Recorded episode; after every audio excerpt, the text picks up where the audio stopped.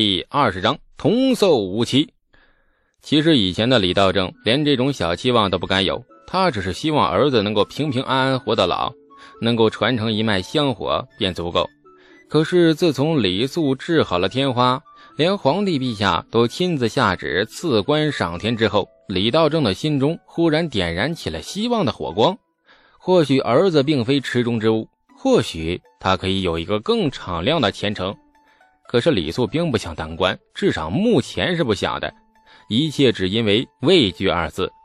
他并不觉得一个穿越者的身份在这个世界能有多优越。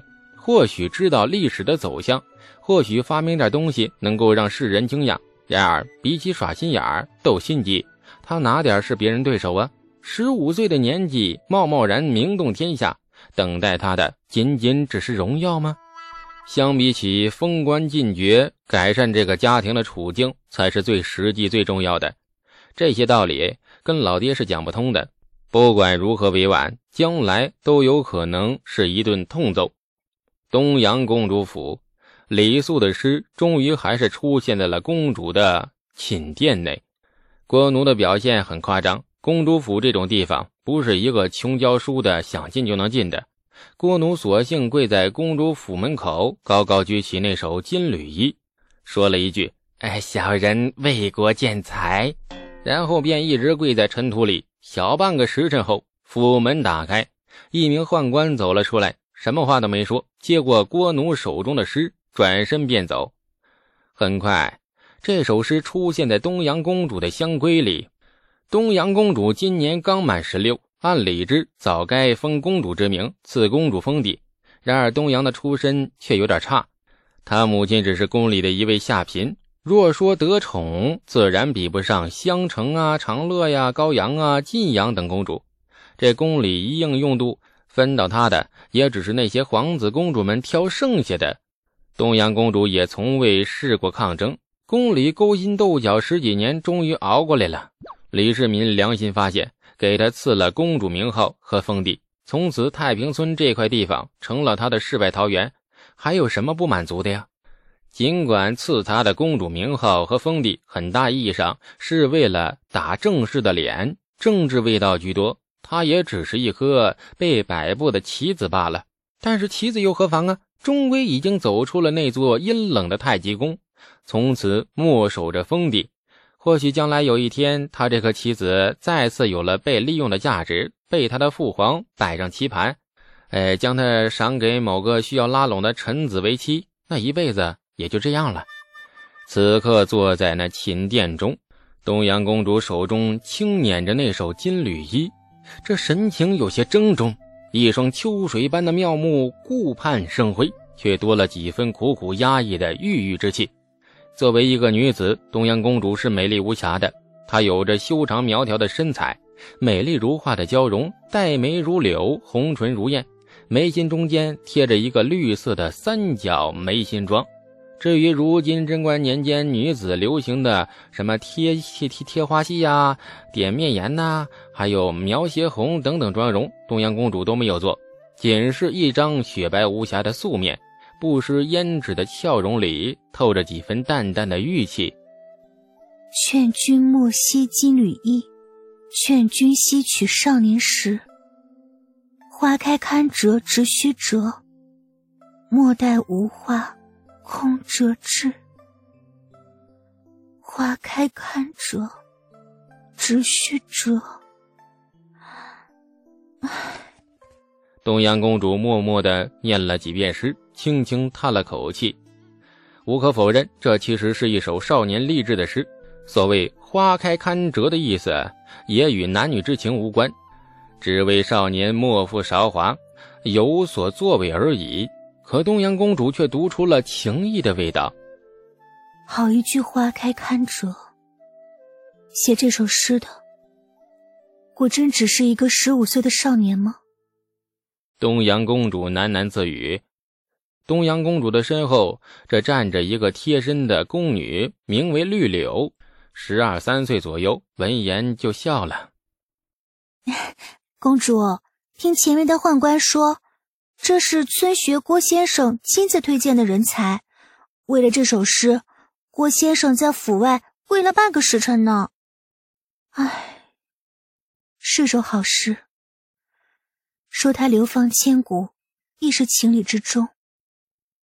很难想象，这是一个庄户人家写出来的。那位少年叫什么？听说叫李素，以前是庄户。除了作诗，这少年还做过一件大事呢。什么大事啊？上月晋阳县发了瘟灾，就是这个李素用了一个什么法子，把天花抑制住了。公主您的胳膊当时不也被太医划了个口子，中了牛痘吗？听说这牛痘呀是李素所创。当时长安城里流言四起，说陛下当年，嗯，如何如何的惹了天罚，幸好有了这牛痘，才将流言给压了下去。后来陛下赐了李素二十亩地、十贯钱。天花过后，陛下下旨将长安城里背地里嚼舌根的那些家伙砍了十几个呢。别说了，杀人的事说起来有深意思啊。绿了柳，绿了柳，像话吗？是绿柳吐了吐舌头，笑着退到了后面。唉，诗是好诗，暂且收下吧。没说举荐之类的话，李素终究太渺小了。花开堪折直须折，莫待无花空折枝。确实好事啊。说完，俏脸露出了黯然的神情。世上任何人都能不负年华，唯独天家公主不能。郭奴终于在河滩上找到了李素。哎，找到李素时，他正在地上画格子，格子很小，正好是一页书大小。这格子里密密麻麻排满了各种字。你是李素？郭奴凑近了问。李素扭过头，只见学堂的郭先生急忙站起身行礼。哎，学生见过先生。郭奴不说话。不住的打量着李素，直勾勾的眼神看得李素心头发毛。前世总有老师猥亵学生的新闻，现在在唐朝，这家伙口味不会这么重吧？不然为何会如此色眯眯的看着他？英俊惹的祸，只能自己扛。李素左右环视，目光锁定了河滩边的一块大石头，暗暗决定：若是郭奴对他动手动脚，他用石头爆了这个衣冠禽兽的狗头。花开堪折直须折，这一诗是你所作吗？郭奴直奔主题。呃，是。哎，这李素刚承认，立马觉得不对劲儿啊。这诗似乎没出过自己屋子呀。哎，先生如何知道啊？郭奴没回答，反而继续问出了第二个问题：“床前明月光”一诗前后并不连贯，似乎不是同一首诗，是也不是啊？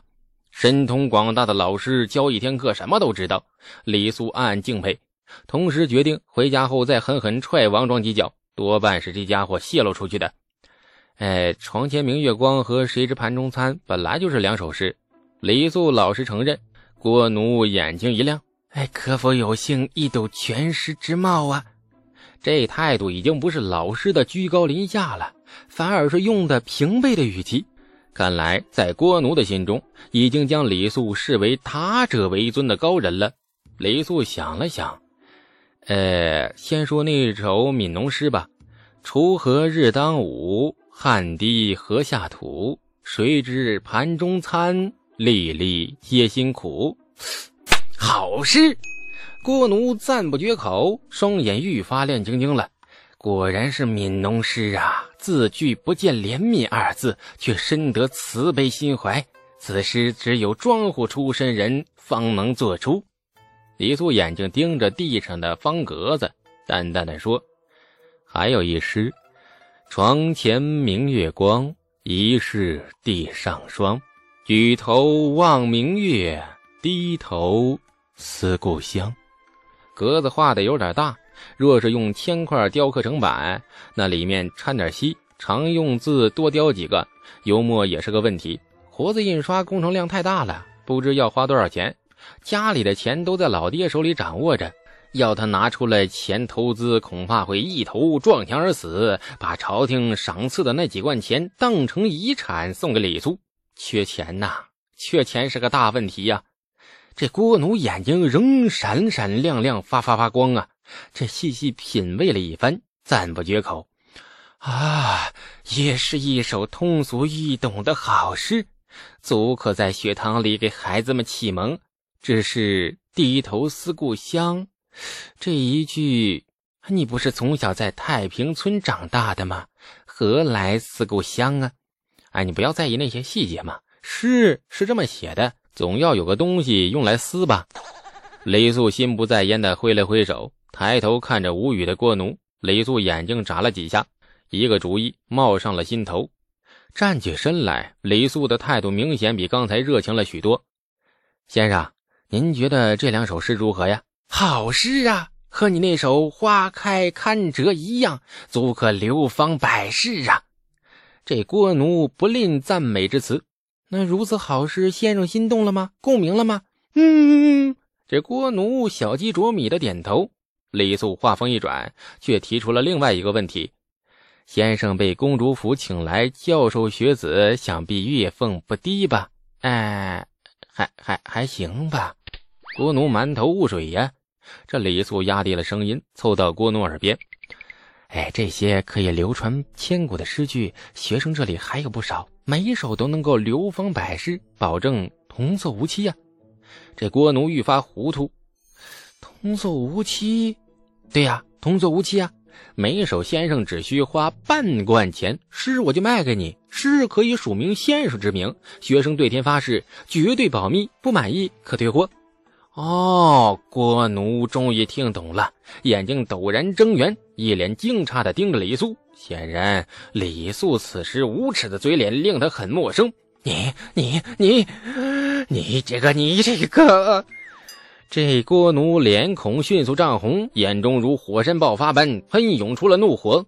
李素见郭奴是怒容满面，急忙改口：“三百文一首，也不是不能商量的嘛。”亲爱的听众朋友，感谢您的收听。去运用商店下载 Patreon 运用城市，在首页搜索海量有声书，或点击下方链接听更多小说等内容。